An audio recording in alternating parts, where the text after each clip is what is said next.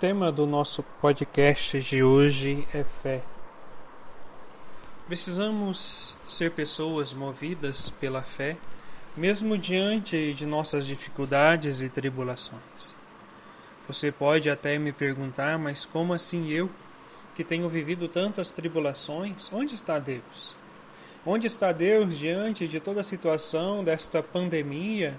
Onde está Deus diante do meu sofrimento? Onde está Deus diante das traições, diante das incompreensões?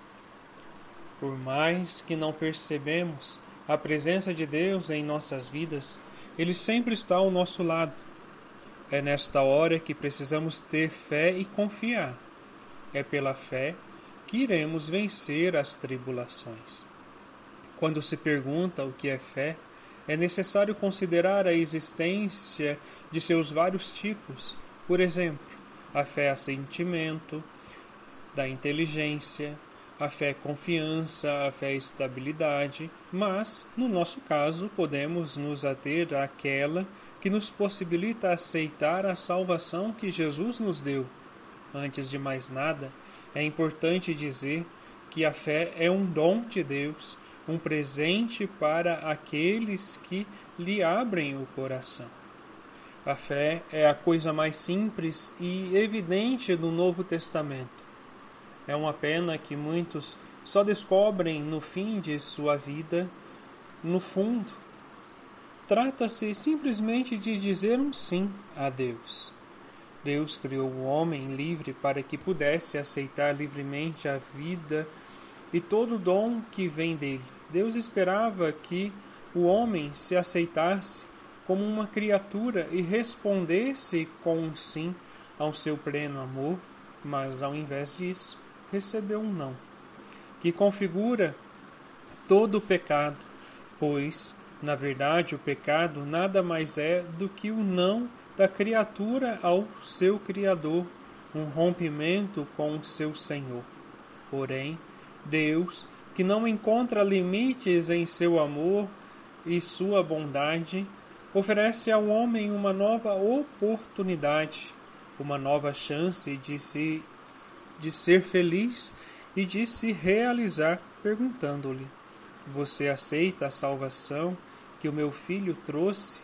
Aceita ser curado de todos os seus males e libertado de tudo o que oprime para viver uma vida nova em Jesus?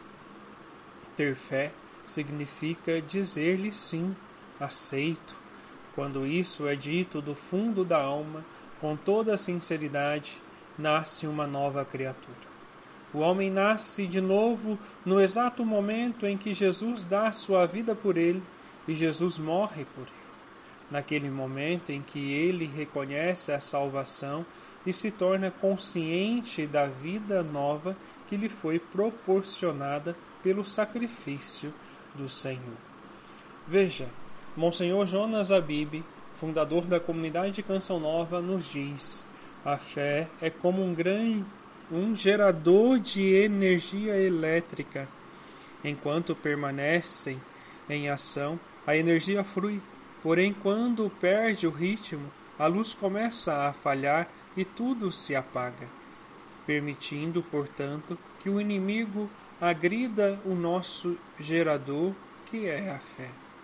O que agora se afirma é muito importante. Os cristãos, a igreja como um todo, estão sendo violentamente agredidos na fé, que é o dom mais precioso por permitir aos cristãos que se tornem a arca da aliança. Além disso, é por ela que Deus habita em cada um, que tendo a visão dele aceso ao seu poder, e por ela recebemos e usamos a autoridade dele. É por meio da fé que nós temos acesso ao seu poder e por ela recebemos, usamos a autoridade dele. Portanto, é preciso crer, acreditar e confiar, porque Deus é maior do que tudo, Deus é maior do que os nossos problemas. Por fim, peçamos ao Senhor o dom da fé, este dom que vem de Deus, este dom que é um presente de Deus. Se por acaso você está morno em sua fé, é preciso reenframar o carisma que está em ti. Então peça ao Senhor neste momento a graça do Espírito Santo sobre a sua vida, sobre todo o seu ser. Peça ao Senhor que aumente a sua fé. Em uma só voz, clamemos a graça do Espírito Santo, confiando no Senhor, porque Ele é a nossa força, Ele é a nossa fortaleza, e a oração é o combustível da nossa fé. Então é hora de se levantar, sair da sua cama, sair do seu comodismo e se colocar em atitude de oração para alimentar esta fé que Deus te deu. Deus te abençoe. Conte com as minhas orações.